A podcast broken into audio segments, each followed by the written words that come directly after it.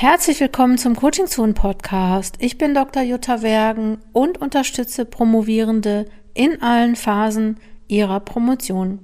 In dieser Episode 106 vom 5.8.2021 stellen Kirstin Ulrich und Simone Debner das Nachwuchsnetzwerk Deutschdidaktik vor. Und ich finde, das ist eine gute Gelegenheit, auch mal über das Thema Vernetzung aber auch über das Thema Vernetzung des wissenschaftlichen Nachwuchses, auch wenn der Begriff Nachwuchs jetzt vielleicht auch so ein bisschen irreführend sind, weil in diesem Nachwuchsnetzwerk sind natürlich nicht nur Promovierende, sondern auch Postdocs. Aber das ist generell einfach mal eine gute Idee, über das Thema Vernetzung des wissenschaftlichen Nachwuchses nachzudenken. Und die beiden erzählen wie dieses Netzwerk zustande gekommen ist, auch wie dieses Netzwerk organisiert ist. Und ähm, ja, es gibt auch noch mal so ein paar Impulse oder sage ich mal Gedanken darüber, wie man so ein Netzwerk organisiert oder auch, ich sag mal, motiviert ist, ehrenamtlich, weil das ist ja auch keine bezahlte Tätigkeit, in diesem Netzwerk mitzuarbeiten ähm, was man lernen kann in dem Netzwerk. Und vielleicht habt ihr erstens, wenn ihr im Bereich der Deutschdidaktik seid, Interesse an diesem Netzwerk mitzumachen. Und wenn ihr nicht im Bereich der Deutschdidaktik seid, vielleicht euch nochmal nach euren Netzwerken umzuschauen. Die meisten ähm, wissenschaftlichen äh, äh, Gesellschaften haben ja äh, Netzwerke und vielleicht gibt es da ja auch die Gelegenheit, also die äh, als wissenschaftlicher Nachwuchs auch mitzumachen. Ich kenne so ein paar, ich glaube, die Deutsche Gesellschaft für Erziehungswissenschaft hat so ein Nachwuchsnetzwerk und auch die Deutsche Gesellschaft für Hochschuldidaktik hat so ein Nachwuchsnetzwerk. Also guckt euch mal um. Das ist vielleicht auch nochmal eine gute Idee, sich in so einem Netzwerk zu beteiligen. Und jetzt wünsche ich euch erstmal viel Spaß.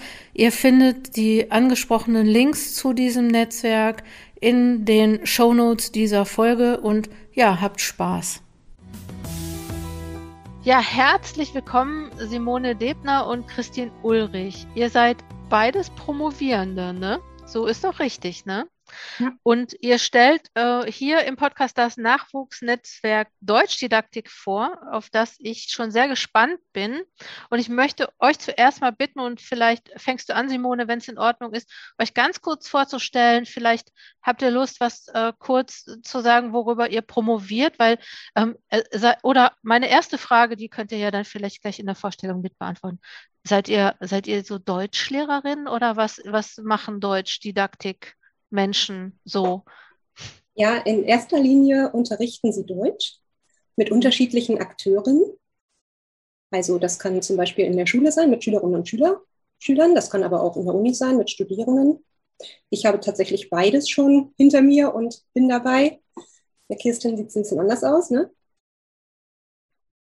Ja, genau. Also ich bin ähm, eher im Bereich Deutsch als Zweitsprache verortet, habe aber initial Deutsche Didaktik auch studiert und ähm, bin eigentlich eher fokussiert auf Schülerinnen, aber bin in der Lehrerbildung an der Uni tätig. Ah ja, und dann habt ihr euch überlegt, also ist das sozusagen, die Promotion ist jetzt gar nicht unser Thema, aber es interessiert mich trotzdem, ist die Promotion, die ihr macht, ist das so der zweite Bildungsweg sozusagen für euch? Weil ihr seid ja schon ausgebildete Lehrerinnen, oder? Also ich glaube, auch das ist bei uns sehr unterschiedlich und da könnte ich vielleicht gleich meine Vorstellung anknüpfen, ja. weil dann äh, ergibt sich das vielleicht ganz schlüssig. Also aktuell bin ich als wissenschaftliche Mitarbeiterin an der Universität in Hildesheim angestellt ähm, und gehöre dort dem Nachwuchs an, weil ich ja als Promovierende jetzt auch in diesem Nachwuchsnetzwerk mitarbeite. Der Begriff Nachwuchs passt jetzt altersmäßig vielleicht auch nicht so gut, aber das geht ja nicht wenigen so, weil ich vorher als Lehrerin tätig war an einer weiterführenden Schule und da eigentlich immer schon so ein bisschen die Liebe zum Fach Deutsch ähm, und ganz besonders zum Umgang mit Literatur entdeckt habe und das dann auch ähm, vor ein paar Jahren eigentlich so zu meinem Promotionsschwerpunkt gemacht habe. Und dort erforsche ich, wie Textbearbeitungsprozesse im Umgang mit Literatur im Deutschunterricht an weiterführenden Schulen eigentlich organisiert wird. Sag noch mehr, mal ein, zwei Sätze dazu. Was, was heißt das genau? Was, was untersuchst du da? Also was ist dein Untersuchungsgegenstand? Mhm, also ähm, ich fokussiere mich auf gesprächsförmige Unterrichtspassagen. Das heißt, wie wird der literarische Gegenstand in der mündlichen Kommunikation zwischen Schülerinnen und Schülern und Lehrkraft verhandelt? Und in den letzten Jahren gab es da ja mitunter eine ja, starke Prominenz der Kompetenzen der einzelnen Schülerinnen und Schüler und die ist auch durchaus wichtig, um die Erwerbsstrategien zu berücksichtigen.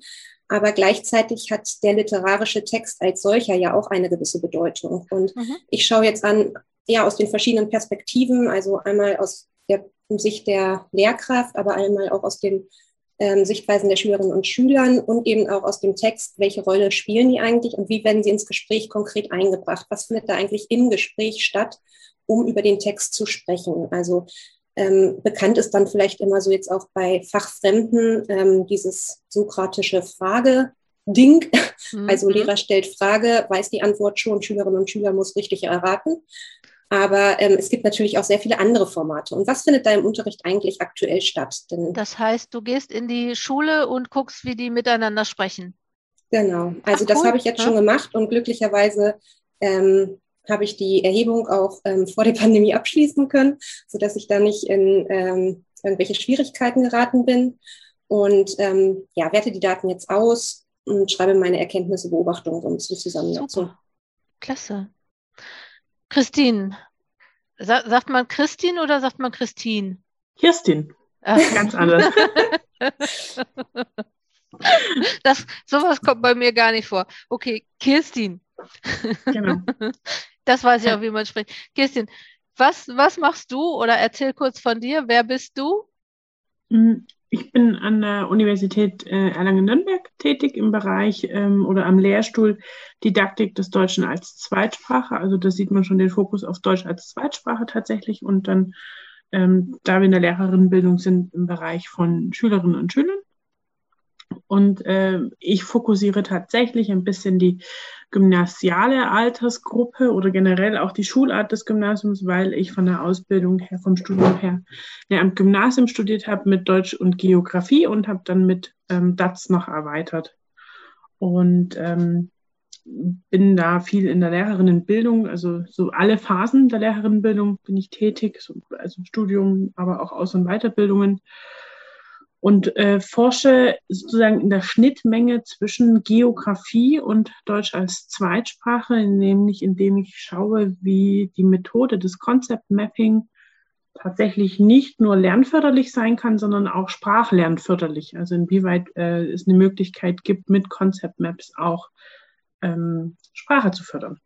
Super. Im Fachunterricht. Super. Concept Mapping mache ich übrigens auch in meinen Schreibworkshops immer. Also das finde ich ist eine richtig gute Methode und ähm, finde ich klasse. Ich habe schon festgestellt, ich hatte auch mal jemanden im, im Seminar, der äh, machte Concept Mapping mit in der Mathematik oder in der Mathematikdidaktik. Scheint so ein Ding zu sein, was in Schulen gemacht wird. Sehr in cool. einigen Bundesländern mehr. Also NRW mhm. hat es ja sogar verpflichtend im Abitur. Mhm. Äh, ich war jetzt ganz stolz, ich habe ein neues äh, Geografiebuch oder also GSE, Geschichte, Sozialkunde, Erdkunde aus ähm, Bayern in der Hand gehabt und da war es auch drin, siebte Klasse. Da bin ich ja äh, sehr stolz gewesen, dass wir das jetzt auch anfangen.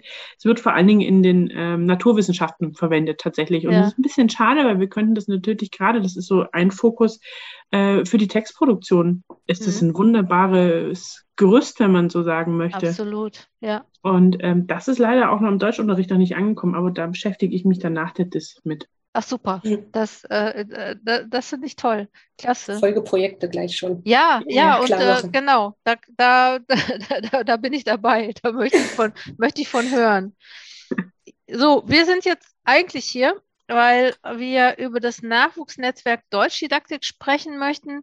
Und ich habe mich sehr über das Angebot gefreut, auch darüber zu sprechen, weil natürlich Networking, also sage ich jetzt mal so einleitend, natürlich auch ein total wichtiger Faktor in, während der Promotionsphase ist, ob es jetzt um wissenschaftliche Karriere oder nicht, ne, oder Karriere außerhalb der Wissenschaft oder was auch immer.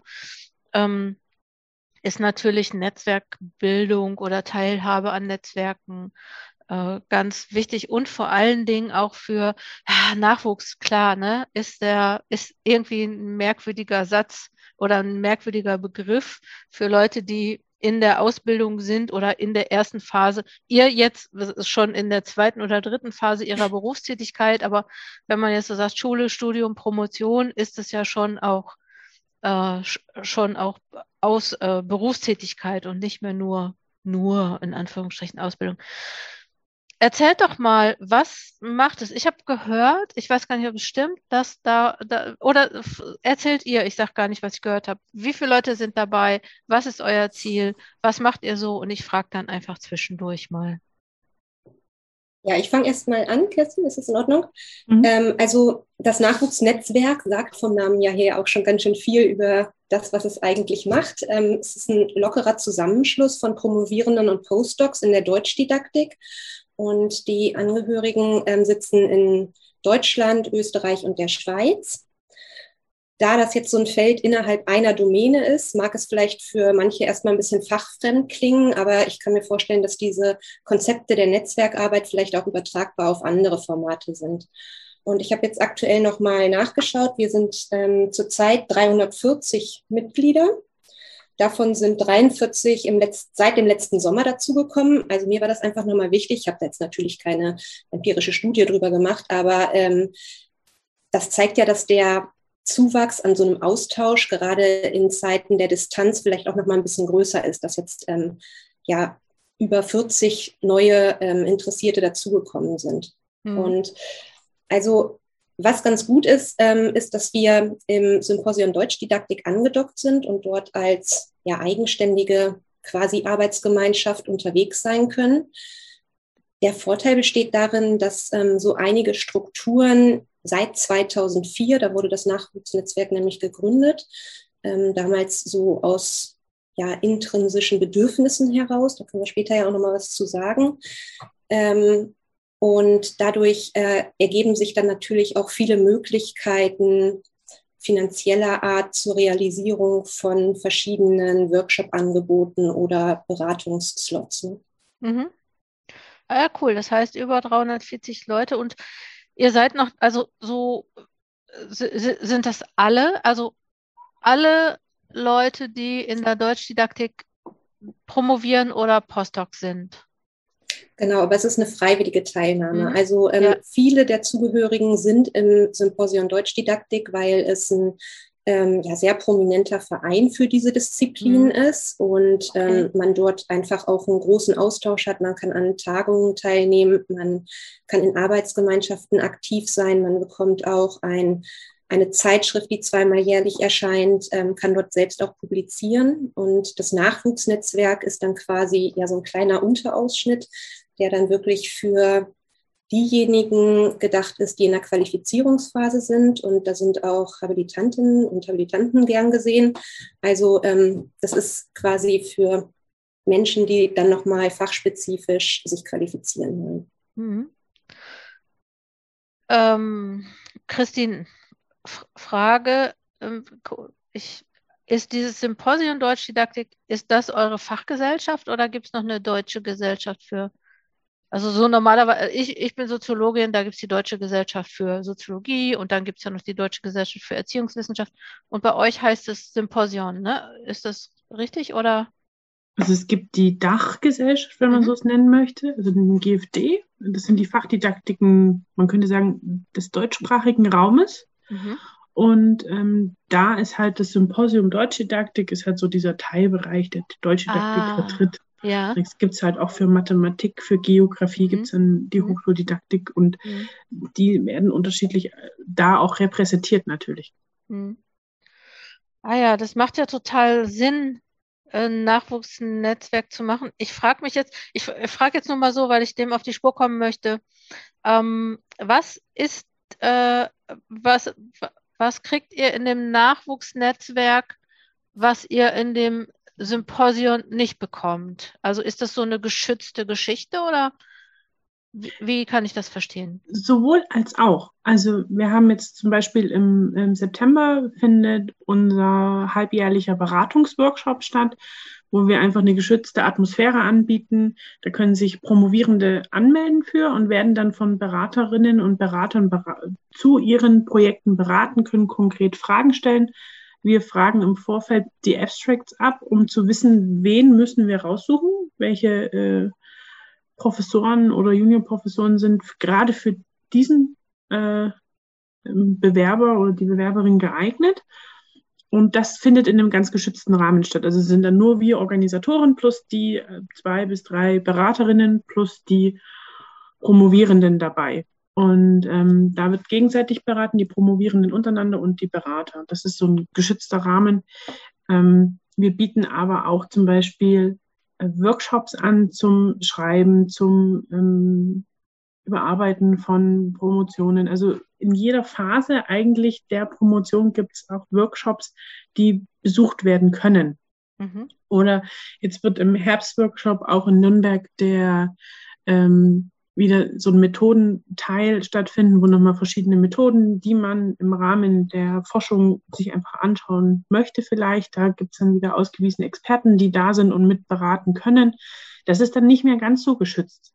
Aber das ist einfach, also da kann jeder von diesen 340 Teilnehmern kommen zu den Beratungsworkshops mhm. zum Beispiel. Da darf kein Externer dazukommen, weil wir da einfach zu ein bisschen einen Puffer bauen wollen für die Beratenden. Also ähm, also das, das sind dann so klein, Kleingruppenberatungen, aber mhm. alle, die in dem Nachwuchsnetzwerk sind, dürfen sich bewerben oder dürfen. Genau. Ah ja, was, mal ganz kurz wieder gefragt, was sagen denn dann die Promotionsbetreuenden dazu, wenn das fremde Leute beraten? Ich habe jetzt so die Erfahrung gemacht, dass man sagt, also das ist doch mein Promovent, Promovendin und äh, da haben andere gar nichts zu sagen. Also ich, ist nicht meine persönliche Meinung, sondern so. Mhm ähm, ja, das ist ganz interessant. Ich, also ich das ist total unterschiedlich, glaube ich, tatsächlich. Also, weil meine äh, Doktormutter zum Beispiel sagt, geh bitte, lass mhm. dich von mhm. extern mhm. beraten. Mhm. Weiß nicht, Simone?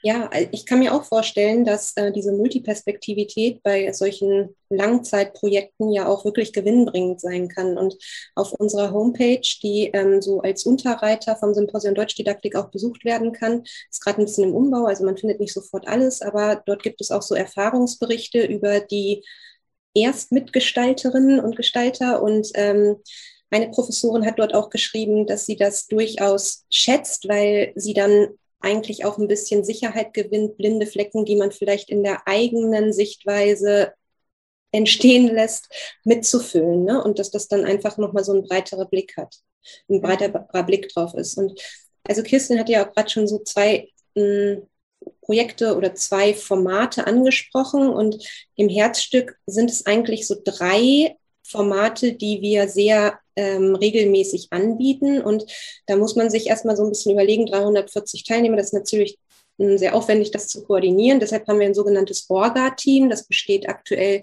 aus, ich glaube, 15 ähm, Teilnehmerinnen und Teilnehmer. Da sind auch nicht alle immer aktiv dabei, weil einige dann vielleicht in Elternzeit sind, einige gerade in einer ähm, aktiven Schreibphase und so weiter. Aber wir haben doch immer so einen Kern von zehn ähm, Menschen, die dann quasi diese Projekte planen. Und ja, drei Formate sind sehr stabil. Das ist einmal der sogenannte Herbstworkshop, der alle zwei Jahre stattfindet und bei dem sich auch alle bewerben können. Dann ist es der Frühjahrsworkshop, der jedes Jahr stattfindet. Und dann gibt es die sogenannten Beratungsworkshops, die Kirstin gerade angesprochen hat, die ähm, zugeschnitten auf einzelne Personen im sehr kleinen Kreis sind, der dann auch wirklich im geschützten Raum ist. Und auch diese Frühjahrs- und Herbstworkshops haben einen besonderen Anreiz, weil sie immer in, zu verschiedenen Themen ausgelegt werden. Und ähm, die sind dann meistens äh, zweitägig angelegt und haben neben Input Vorträgen, auch dann nochmal Kleingruppenarbeit, jeweils zu verschiedenen Themen. Und man kann sich dann aussuchen, in welchem Workshop man aktiv mitarbeiten möchte und gegebenenfalls auch im Vorfeld Material einspielen möchte, um das Ganze vielleicht so ein bisschen als Fallwerkstatt auch zu sehen, um konkretes Material diskutieren zu können. Und mhm. ich glaube, der Vorteil an solchen Kleingruppen, in denen ähm, Datenmaterial auch stärker diskutiert wird, ist, dass man dann auch eine gewisse ja, gewisse Gütekriterien anlegen kann, dass das, was man dort bespricht, nicht nur in der eigenen Sichtweise zu Hause am Schreibtisch ähm, entsteht, sondern dass man das auch nochmal abgleichen, absichern kann. Und das ist vielleicht doch nochmal ein anderes Übungsfeld als bei so einem großen Symposium, wo man einen Vortrag hält, der vielleicht auch schon Ergebnisse präsentieren soll. Also da, da sind auch durchaus Zwischenstände mhm. möglich. Und gerade das ist das, was es so attraktiv macht, dass man sich dann auch mit Gleichgesinnten austauschen kann, ohne diese große Fallhöhe riskieren zu müssen. Ne? Das heißt, es ist, äh, also was wir eben schon hatten, so geschützter Rahmen, ne? Also so, das heißt, so man, ne, also man kann auch mal üben, äh, äh, etwas zu präsentieren. Was mich jetzt interessiert, weil du sagtest, zehn Leute, wie ist es denn, also machen die das alle ehrenamtlich oder ähm, wie kriegt man, also so, ich denke mir dann halt auch, dann sind die Leute doch irgendwann fertig und sind raus und dann kommen die nächsten. Ähm, ja, wie wird es organisiert? Und vielleicht könnt ihr auch nochmal mit Blick darauf, dass äh, jetzt uns Leute zuhören und sich vielleicht auch nochmal äh, Gedanken darüber machen, wie sie es für sich organ äh, organisieren können. Äh, vielleicht könnt ihr da auch nochmal so ein paar Tipps oder Ideen geben oder einfach sagen, wie ihr es macht. Ja, ich glaube, die Mitarbeit in diesem sogenannten Orga-Team hat echt unterschiedlichste Motive. Also mhm. manche dürsten einfach auch nach Austausch, weil sie vielleicht die einzigsten an ihrem, äh, die einzigen an ihrem ähm, Lehrstuhl sind, also an ihrem Arbeitsplatz sind, mit dem äh, und sich mit niemandem austauschen können. Das heißt, dort ist dann auch so ein inhaltlicher Austausch möglich mit Leuten, die vielleicht zu gleichen Themen arbeiten. Ähm, es gibt aber auch manchmal Zufälle, dass man da reinpurzelt. Also ich habe auf einer großen Tagung von diesem Nachwuchsnetzwerk erfahren und dann stand gerade der Call für den nächsten Frühjahrsworkshop an und ähm, zu dem Zeitpunkt wechselte gerade so ein bisschen das Orga-Team, denn äh, in dem Moment, in dem die Kolleginnen und Kollegen dann promoviert haben und sich vielleicht anderen Tätigkeiten widmen, dann geben sie diese Aufgabe ab, weil sie ehrenamtlich ist. Ne? Mhm. Also ähm, das hat dann immer so einen zirkulären Charakter und ähm, es wechselt auch häufig. Und ich glaube, wir haben jetzt gerade so im letzten Jahr einen guten Wechsel durch. Ähm, das ist nicht immer alles zeitgleich, das verändert sich ja immer ein bisschen. Aber dadurch ähm, kann man dann die Erfahrung auch immer weitergeben. Und ich kann mir auch vorstellen, dass die Mitarbeit dort ja so ein begrenzter Zeitraum in der eigenen Berufsbiografie beinhaltet. Mhm. Ne? Für mich war das dann halt damals auch einfach die Möglichkeit, auf Gleichgesinnte in Anführungsstrichen zu treffen, ähm, weil eben gerade so diese äh, Verbindung von Promotion und DATS und äh, man will sich ja irgendwie vernetzen. Man möchte ja andere Leute treffen, die in einer ähnlichen Situation sind. Und das war der Grund, überhaupt ins Netzwerk zu gehen. Und ähm, dann bin ich auf einer von den Workshops, bin ich halt so weit gegangen, dass ich gesagt habe, okay, ich möchte mich eigentlich gerne mit engagieren und möchte äh, mit organisieren auch. Mhm. Und äh, also ich finde, wir haben, haben einen guten Wechsel. Es ist nie so, dass jetzt irgendwie neun Leute weg sind und es ist plötzlich bloß noch einer. Es ist so, so mhm. Schritt für Schritt mhm. geht einer und kommt einer dazu. Und das Miteinander macht es einfach aus. Mhm. Und ich glaube auch, dass selbst diejenigen, die jetzt vielleicht nicht mehr aktiv dabei waren, dem Nachwuchsnetzwerk immer noch wohlgesonnen gegenüber ähm, mhm. treten. Und ich glaube, das ist auch so ein schöner Side-Effekt. Ähm, denn Kolleginnen, die vielleicht vor kurzer Zeit ausgeschieden sind, ähm, auf ihrem Feld aber eine große Expertise haben, die fragen wir dann natürlich auch gerne an, weil wir noch so diese Verbindung haben und obwohl man deutschlandweit verteilt ist oder sogar ja noch in Österreich und der Schweiz, ähm, bleiben diese Verbindungen einfach dauerhafter bestehen, weil man sich mit den gleichen Gegenständen beschäftigt. Und mhm. das ist irgendwie so ein, so ein schöner Win-Win-Effekt, ähm, dass die dann quasi dort auch ja mit ihrer Expertise weiter beraten können. Die tauschen dann die Rollen, aber haben trotzdem immer noch Zugang zum Netzwerk. Und ich glaube, dass das auch so ein unausgesprochenes Gebot ist, dass ähm, wenn man dort lange von den Vorteilen profitiert hat, ist man quasi später als Beraterin, als Berater auch bereit, ähm, selbst Angebote mitzugestalten. Hm. Zur, zur Organisationsstruktur nochmal, das ist ja, also wenn ich jetzt mal so an deutsche Gesellschaften denke und so, das sind ja dann Vereine, die haben Mitglieder und die Mitglieder bezahlen Mitgliederbeiträge. Wie finanziert ihr euch oder ist das gar nicht nötig, weil ihr immer aus eurem Pool von DeutschdidaktikerInnen ähm, schöpfen könnt, die in den, jetzt bei den Veranstaltungen, ne? also Weiterbildung ist ja, glaube ich, ein wichtiger Aspekt auch eures Netzwerks, ähm, da euch da helfen. Oder ja, wie finanziert ihr euch? Wir haben ein festes Budget pro Jahr, was wir von dem Symposium Deutsche Didaktik bekommen, weil wir als Nachwuchsnetzwerk sozusagen eine Untergruppierung oder ein, ein Teilbereich mhm. des Symposiums Deutsche Didaktik sind. Ah ja. Und ähm, dort wird immer auf der Mitgliederversammlung wird dann auch äh, beschlossen, äh, wie hoch die Summe ist, die wir bekommen.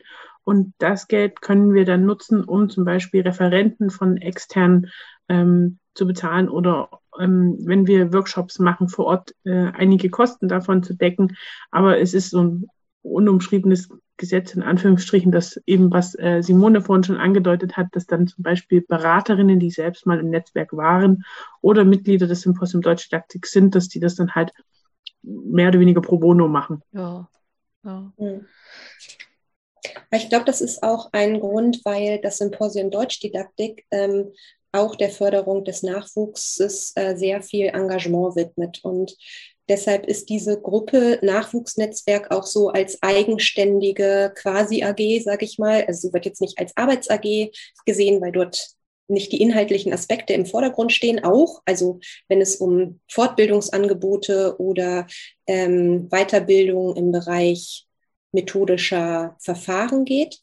Aber grundsätzlich ähm, sind wir erstmal eine ja, basisdemokratisch eigenorganisierte Gruppe. Wir haben jetzt auch irgendwie keine Hierarchien, also wir nennen es immer eine hierarchiefreie, flache Gemeinschaft, ähm, haben aber so ein paar konkrete Aufgabenverteilungen. Das dient einfach der Stabilisierung und so ein bisschen der Nachhaltigkeit. Also es gibt immer einen Posten von einer Person, die sich um die Finanzierung kümmert und ähm, da so ein bisschen alles organisiert. Dann haben wir eine Person, die ähm, auch Beratungsangebot, das ist jetzt neu, ähm, für Promotionsstipendien ähm, organisiert. Dann gibt es ähm, eine Kleingruppe für diese sogenannten Beratungsworkshops, die ähm, organisieren Kirstin, Christiane, eine andere Kollegin und ich auch zu dritt. Ähm, und dann versuchen wir, diese anderen Workshops auch immer so wechselseitig aufzuteilen, dass quasi alle mhm. mitarbeiten. Auch die Homepage zu betreuen ist ein eigener Posten. Und mhm. da versuchen wir, die Verantwortlichkeiten so ein bisschen ähm, personengebunden zu verteilen, damit jeder auch eine kleine Verantwortung hat. Mhm. Ja, und damit halt einfach die Mitglieder aus dem Netzwerk beziehungsweise aus dem Symposium auch einen Ansprechpartner haben. Ja. Ich habe so die Erfahrung gemacht, dass ähm, das ja oft so ist oder äh, ja, nicht oft so ist, aber also ich habe die Erfahrung gemacht, dass, dass so Sachen ja auch mal einschlafen können. Also so, mhm. ne? Also dass man, wenn jetzt nicht genug Leute engagiert sind oder ne, also so, das heißt so, diese freiwilligen Arbeitsgemeinschaften, sage ich mal, Netzwerke, die brauchen ja immer so Motoren sozusagen, die das antreiben. Was, was denkt ihr, sind eure, ähm, welche, ja, sind eure, wie sage ich ähm, Motoren sozusagen, dass das immer weiter funktioniert? Also was macht ihr da besonders?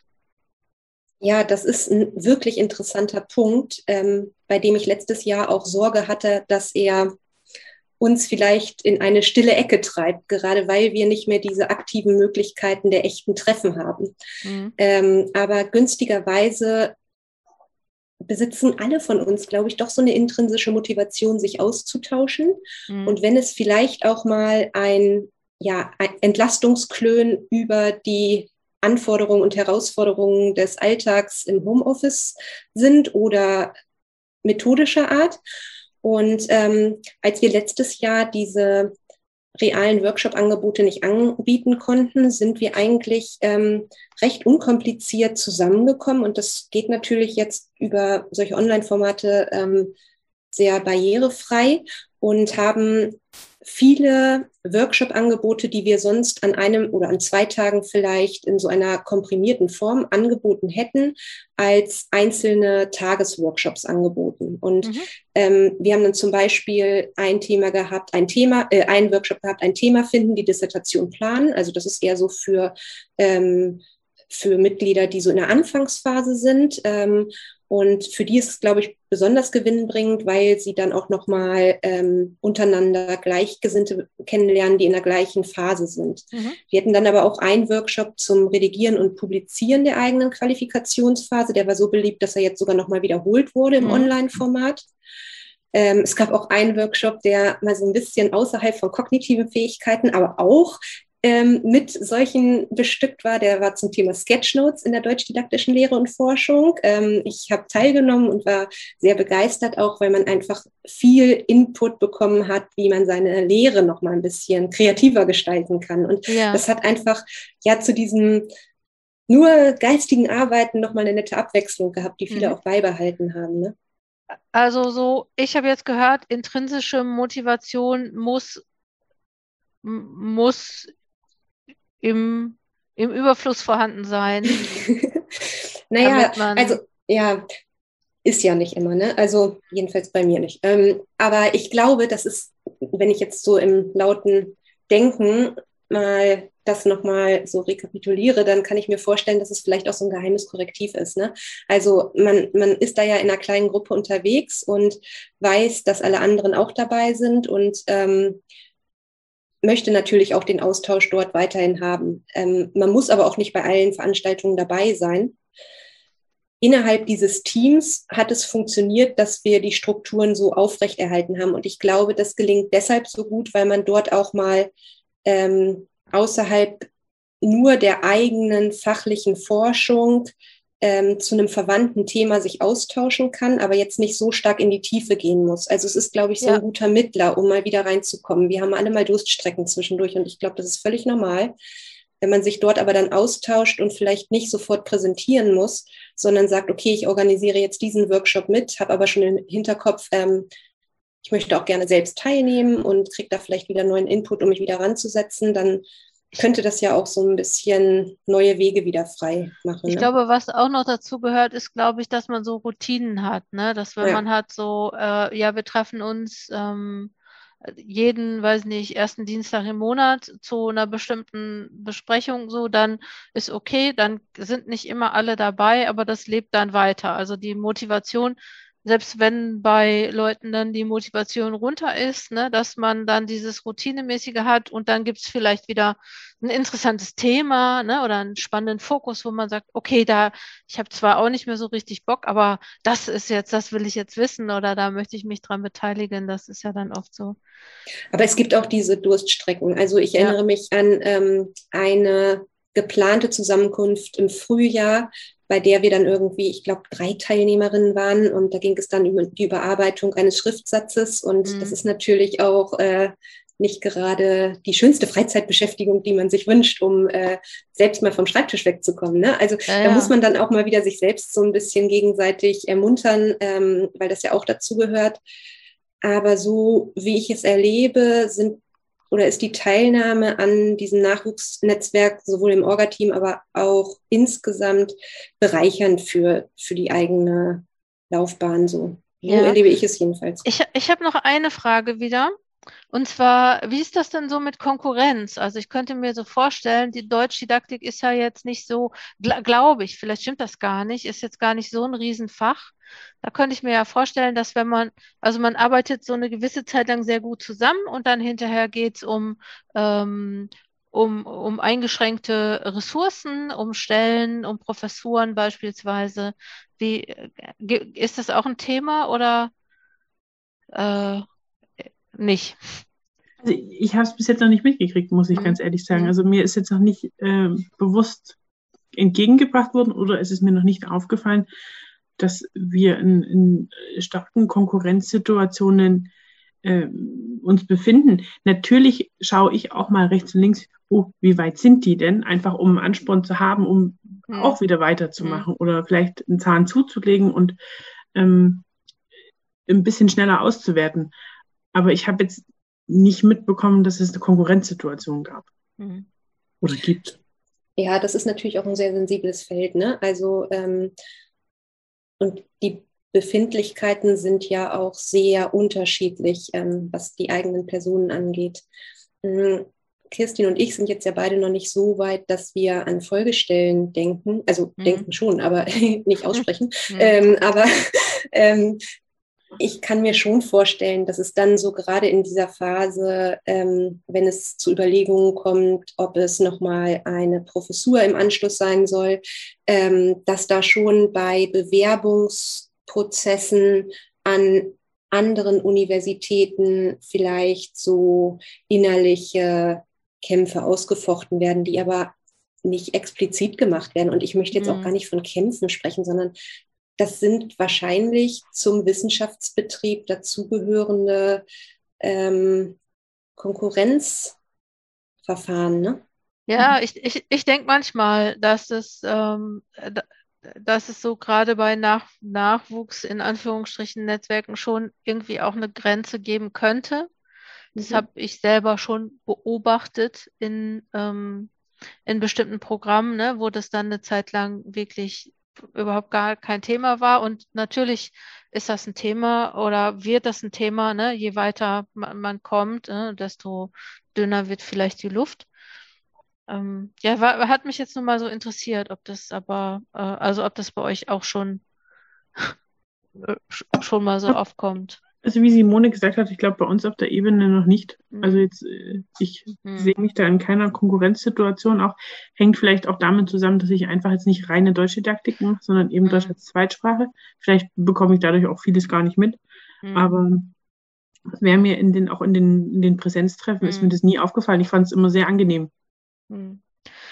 Ja, ich kann mir auch schon vorstellen, dass es so äh, auch was damit zu tun hat, welche Alter Alternativen man hat. Ne? Und selbst wenn man sagt, so ich möchte nach meiner Promotion nicht mehr in die Schule gehen, was vielleicht ja auch sein könnte, ne? Und für andere ist es vielleicht, dass sie sagen, so, ich gehe, nehme den Titel und auch die Erkenntnisse, die ich habe, jetzt wieder mit in die Schule beispielsweise und verändere da was. Es äh, kann ja auch sein, ne? Dass es, ähm, ich dachte nur, weil es äh, diese ähm, Hashtag Ich bin Hanna Diskussion auch so gegeben hat oder gibt und hoffentlich auch noch weiter gibt. Ähm, ja, wollte ich, habe ich da einfach nochmal so drüber nachgedacht. Ja, aber wenn ich es mal so von der anderen Seite betrachte, dann ist diese Vielfalt an Möglichkeiten ja auch einfach ähm, eine positive Seite. Ne? Also mhm, absolut. Ähm, man hat mit dieser wissenschaftlichen Expertise auch die Möglichkeit, das in der Praxis anzuwenden. Man hat aber auch die Möglichkeit, diese dann ähm, an zukünftige Lehrpersonen weiterzugeben oder noch weiter zu erforschen. Und ich glaube, dass dieses breite Feld an Möglichkeiten auch ähm, ja durchaus interessant ist für viele. Ne? Mhm. Und ja, ja, auch, genau. Das, äh, das glaube ich auch, dass es vielleicht das auch ein bisschen entlastet. Mhm. Vorletzte Frage. Arbeitet ihr mit anderen Nachwuchsnetzwerken zusammen oder seid ihr, bleibt ihr so unter euch? Ja, also da kann ich vielleicht noch mal ein interessantes Beispiel vorstellen. Im Grunde ist es schon so, dass man im Endeffekt am Schreibtisch alleine sitzt. Ich glaube, das kann Kirstin auch bestätigen. Ähm, wir hatten jetzt mal ein etwas anderes Format, was aus so einem digitalen Zweitages-Workshop erwachsen ist. Da haben wir zum Thema quantitative Videografien gearbeitet. Ich muss mal kurz den Titel, quantitative Videoanalyse in der Deutschdidaktik gearbeitet. Und unter den Teilnehmerinnen und Teilnehmern hat sich dann so ein bisschen das Bedürfnis geregt, ähm, im Nachklapp Datenmaterial konkret auszuwerten. Und wir haben dann im Sommersemester zweiwöchig uns mittwochs für anderthalb Stunden getroffen und dort konkrete Fragestellungen der eigenen Arbeit mal im Kleinkreis von acht Leuten diskutiert. Mhm. Das würde ich jetzt so im Minimalbereich äh, als Antwort auf die Frage geben, weil wir da ja in gewisser Weise zusammengearbeitet haben. Aber so etwas ähm, wie kooperative Schreibphasen gibt es, glaube ich, nicht. Dazu sind die Projekte zu unterschiedlich. Und mit anderen Netzwerken haben wir eigentlich ähm, eher durch die GFD natürlich wieder Kontakt. Also mhm. da äh, entsteht schon der Kontakt. Oder vielleicht auch einzelne Mitglieder, jetzt gerade in die empirische Bildungsforschung vielleicht rein, ähm, dass man da auch die Expertise für die äh, Workshops holt. Aber jetzt speziell, dass jetzt äh, zum Beispiel die Mathematikdidaktik Nachwuchsliga mit der Deutschdidaktik Nachwuchsliga arbeitet, das hatten wir bisher noch nicht. Wäre mhm. vielleicht äh, auf lange Sicht eine Idee, da interdisziplinär ein bisschen was mhm. äh, zu veranstalten. Ja, könnte ich mir spannend vorstellen. Jetzt kommt zum zweiten Mal äh, die vorletzte Frage. ähm, und zwar würde ich gerne wissen, was ihr ähm, empfehlen würdet anderen Promovierenden, die noch nicht in so einem Netzwerk sind, also wo ihr sagt so, ähm, und vielleicht ist das dann äh, auch schon Teil zwei, vielleicht stelle ich einfach zwei äh, letzte Fragen, nämlich was muss ich denn tun, um in eurem Netzwerk Mitglied zu werden? Also was, welche Voraussetzungen sollte ich erfüllen und wo gehe ich dann hin? Hm. Ich fange mal mit dem zweiten Teil an, weil er, glaube ich, mhm. einfacher zu bearbeiten mhm. ist. Ähm, wir sind natürlich jetzt trotz der 340 Mitglieder eine relativ thematisch beschränkte Community, sage ich mal. Also da sollte man schon im Bereich der Deutschdidaktik arbeiten, aber auch die ist ja breit gefächert. Also es gibt sehr, sehr viele unterschiedliche Teildisziplinen und Einzige Voraussetzung, um Mitglied im Nachwuchsnetzwerk zu sein, ist äh, die Mitgliedschaft im Symposion. Das ist natürlich jetzt einmal ähm, ja so ein bisschen eine administrative Vorgabe. Aber mhm. auch bei dieser Mitgliedschaft hat man eigentlich ähm, keine Nachteile. Also man muss einen gewissen Betrag im Jahr bezahlen, wie das häufig bei Gesellschaften AGs so ist oder bei Vereinen und ähm, bekommt dann Zugänge zu Tagungen, zu der Zeitschrift und so weiter, die ich vorhin schon genannt habe. Mhm. Und wenn man jetzt dieses Konzept der Netzwerklerei quasi mal auf andere Domänendisziplinen überträgt, denn ich kann mir schon vorstellen, dass das vielleicht für andere Bereiche auch fruchtbar sein könnte, ähm, würde ich jetzt erstmal so mit auf den als Tipp mit auf den Weg geben, dass man möglichst klein anfängt. Also was wir auch noch gar nicht erwähnt haben, ist, dass das einzige Mitteilungs ähm, Rohr eigentlich unser Newsletter ist, der jetzt auch nicht regelmäßig jede Woche erscheint, sondern nach Bedarf. Und eine Person betreut den, ähm, sammelt zum Beispiel Stellenausschreibungen, sammelt Workshop-Angebote, aber auch, ja, vielleicht gibt es manchmal auch ähm, Fragen zur, zu Erhebungs, ähm, ähm, zu, also nicht Erhebungsverfahren, sondern zu Erhebungsgruppen, ob man das vielleicht publik machen kann. Das allerdings eigentlich eher weniger, sondern ähm, mehr sind die ersten beiden Facetten, also Ausschreibungen oder Workshop-Angebote. Und wenn man da so einen Verteiler hat und aufbaut, dann hat man ja eigentlich schon mal Zugriff erstmal auf die Personenfiguren, die dahinter stehen und ähm, könnte dann so ganz schrittweise sukzessive nach Bedarfslage auch gucken, was ist denn eigentlich erwünscht. Dafür braucht es aber meines Erachtens so ein aktives Orga-Team, was sich auch verständlich damit identifiziert ne? und sagt so, ich möchte das jetzt entwickeln. Und wir hatten ja den großen Vorteil, dass das 2004 im Anschluss eines Symposiums in Lüneburg eine kleine Gruppe war. Wer alles dabei war, weiß ich nicht, aber äh, mhm. Professor Dr. Christoph Breuer, Professor Dr. Irene Pieper und Professor Dr. Iris Winkler waren maßgeblich beteiligt und ähm, sie haben auch so einen Erfahrungsbericht geschrieben, wie das eigentlich gekommen ist. 2004 war aber auch so die Bedarfslage einfach noch mal viel höher, dass jetzt die jungen Empiriker eigentlich noch mal einen neuen Weg einschlagen müssen. Ja, ja, okay, das ist ja auch schon 17 Jahre her, ne? Jetzt ähm, deswegen, also das heißt, wenn ich mitmachen möchte in eurem Netzwerk, dann muss ich Mitglied im Symposium sein, was ja auch total Sinn macht, ne, wenn ich Nachwuchs, Nachwuchs im Netzwerk sein möchte der deutschen Gesellschaft, beispielsweise für Hochschuldidaktik, muss ich halt auch in dieser Gesellschaft sein. Also so, das ist schon. Und das heißt, ähm, ich muss wahrscheinlich dann die Bedingungen erfüllen äh, in diesem Netzwerk, äh, in diesem Symposium. Ne? Also so, da gibt's ja auch ähm, bestimmte Bedingungen, ähm, dass man zu einem bestimmten, in einem bestimmten Feld arbeitet oder so, äh, denke ich mir mal. Das kann man dann nachgucken. Ich werde die Links alle nochmal im äh, unterm Podcast auch äh, äh, ähm, vermerken. Und dann jetzt nochmal so, was noch so ein bisschen offen geblieben ist, sind so die Tipps. Welche Tipps könnt ihr denn so geben, wenn Leute sich in einem Nachwuchsnetzwerk organisieren möchten, wenn die jetzt im Podcast hören und sagen, hey, sehr cool, Ähm, also das erste, also sehr cool. Ich äh, bin nicht vernetzt, aber das wäre was. Also das erste, ich sage jetzt mal so, das erste wäre ja schon zu gucken, ähm, gibt es eine Fachgesellschaft bei dir und wie ist, äh, gibt es da ein Nachwuchsnetzwerk? Genau. Und was ich damals gemacht habe, ich bin halt zu der großen Tagung gegangen. Wir haben alle zwei Jahre eine große Tagung, das Symposium. Und ähm, da treffen sich auch meistens, ich glaube, das ist bei allen Fachgesellschaften so, da treffen sich dann immer die Nachwuchsleute äh, auch im Rahmen einer Sitzung oder ähnliches. Und da bin ich damals einfach hingegangen und habe mir das angeschaut und habe dann auch gesagt, ja, da möchte ich gerne mitmachen. Mhm. Ähm, und das ist, glaube ich, so der erste Schritt. Wenn ich auf der Suche nach Austausch bin, gehe ich dahin, suche mir meinen Bereich, in dem ich mich verorte und äh, gehe dann in das Netzwerk rein. Und dann gibt es immer irgendeinen Ansprechpartner, eine Ansprechpartnerin. Bei uns ist es jetzt äh, glücklicherweise gerade die Simone mhm. ähm, für äh, neuen Nachwuchs, äh, die gern mitmachen möchten oder einfach nur auf diesem E-Mail-Verteiler oder diesen E-Mail-Verteiler bekommen möchten und ähm, die Person einfach anschreiben. Mhm. Oder wenn wir wieder in Präsenz sind, ansprechen. Dann kommt ja. man auch, das ist das Schöne, gleich ansprechen, dann kommt man ins Gespräch, dann kommt der dritte, der vierte dazu und dann fühlt man sich schon heimelig.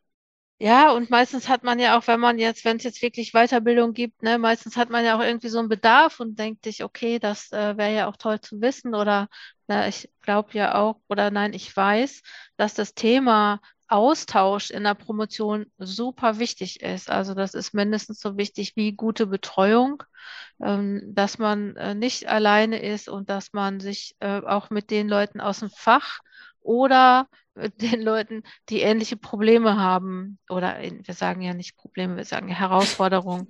Na, also so, dass die Leute, die ähnliche Herausforderungen haben, also die auch promovieren, die auch ähm, Zeitknappheit haben und äh, so das, was man alles beim Promovieren hat.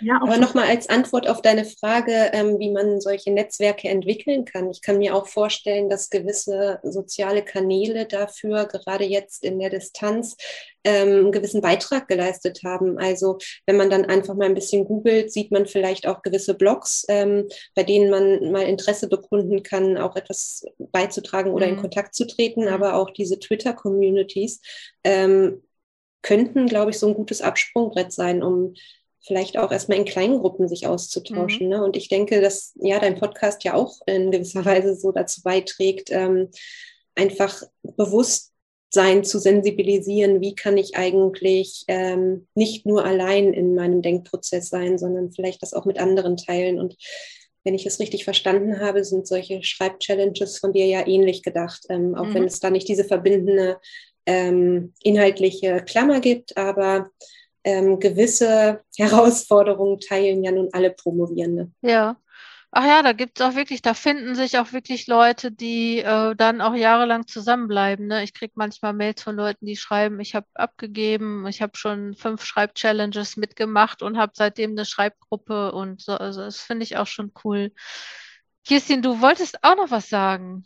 Ja, was das Schöne ist, was ich persönlich schön finde, gerade auch am Nachwuchsnetzwerk, es geht nicht nur um die Promotion an sich, sondern man kann auch andere Herausforderungen ähm, miteinander meistern. Ich habe jetzt ab und zu dann auch Gespräche mit anderen Mamas geführt, die promovieren. Und das ist natürlich auch nochmal so ein Motor, der sehr gut funktioniert, wenn man einfach sieht, man ist nicht alleine mit den mhm. Problemen, sondern andere haben die auch und dann tauscht man sich kurz aus und wie kann ich denn das und das Problem lösen mit der Kinderbetreuung? Ja, wir machen das so und so. Ach ja, wäre eine mhm. Idee. Mhm. Das ist halt nochmal was anderes, wie wenn ich jetzt mit der Nachbarin spreche, die vielleicht ähm, eine ganz andere Branche, in einer ganz anderen Branche arbeitet. Und das ist ja bei uns im Wissenschaftsbetrieb schon sehr spezifisch. Und Absolut. schöner ist es da auch, einen Punkt zu finden, nicht nur äh, die Promotion betreffend, sondern die Rahmenbedingungen rundherum.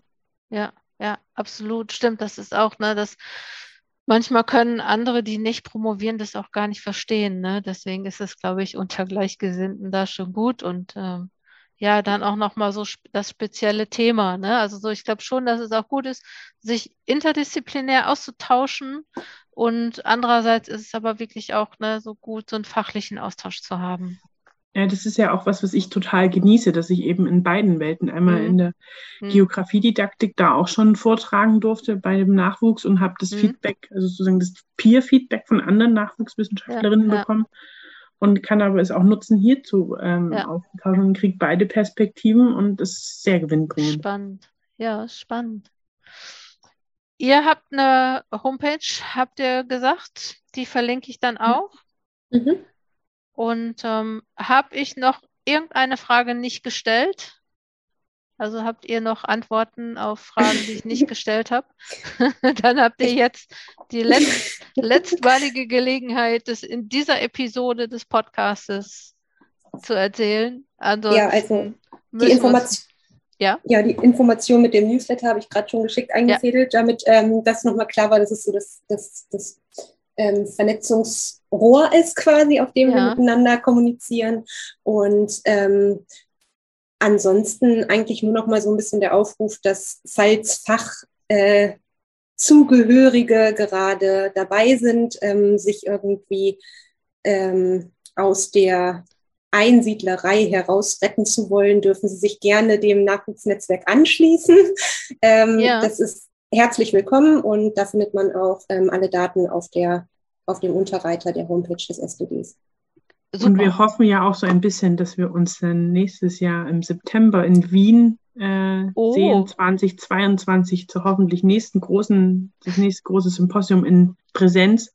Ja. Und da ist der Nachwuchs äh, auch wieder sehr gut vertreten und da besteht natürlich die Möglichkeit, falls wir bis dahin noch nicht in Präsenz sein dürfen, einfach ins Gespräch zu kommen. Habt ihr, äh, habt ihr, seid ihr auf Social Media auch aktiv? Gibt, kann man euch irgendwo folgen? Nee, das Oder? ist tatsächlich eine Lehrstelle, die, mhm. die, die ich mir gleich mal notiere, ähm, ja. die aber wirklich äh, gewinnbringend sein könnte, ähm, damit man das nochmal auch mit einem, mit einer kurzen ähm, Hemmschwelle quasi erreichen kann, ne? weil das mhm. doch manchmal schneller geht. Äh, ist ein guter Punkt, den wir mal im Orga-Team besprechen können. Mhm. Super. Ich werde auf jeden Fall, ich meine, wenn man den Newsletter kriegt, dann ähm, hat man auf jeden Fall die Gelegenheit dabei zu sein und das kann man dann ja auch auf der Website, dass man da euch eine E-Mail schreibt und ich verlinke eure Namen und bedanke mich jetzt erstmal für den interessanten Einblick in das Nachwuchsnetzwerk Deutschdidaktik und ähm, ja, vielleicht hören wir noch mal, vielleicht seid ihr dabei bei der nächsten Schreibchallenge dabei.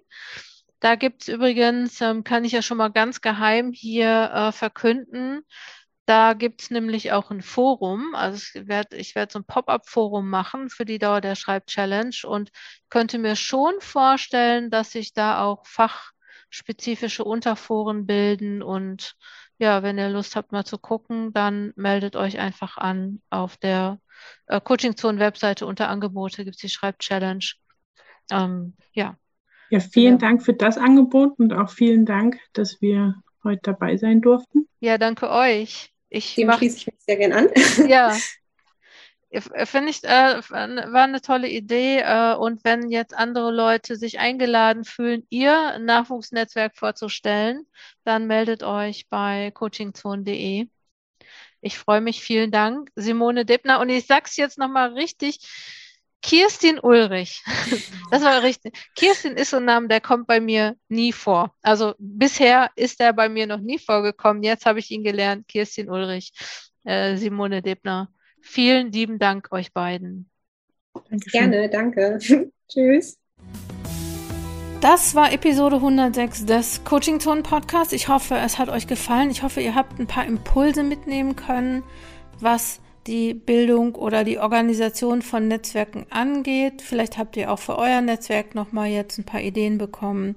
Wenn ihr über das Netzwerk etwas erfahren möchtet oder gar in diesem Netzwerk mitmachen möchtet, dann findet ihr die Links zu dem Netzwerk in den Shownotes. Ansonsten kann man aber auch einfach bei Google ähm, Nachwuchsnetzwerk Deutschdidaktik eingeben und man ist dann auch sofort auf der Seite. Und ja, ich hoffe, es hat euch Spaß gemacht. Wenn ihr euer Netzwerk vorstellen möchtet oder ein Thema habt, was ich im Podcast besprechen soll, oder wenn ihr gar auch Lust auf ein Interview hättet oder ein Gespräch im Podcast, dann meldet euch gerne genauso, wenn ihr Fragen habt oder mit allen Anregungen zum Thema Promotion. Ich freue mich darüber. Kommt gut voran. Bis nächste Woche. Eure Jutta Wergen.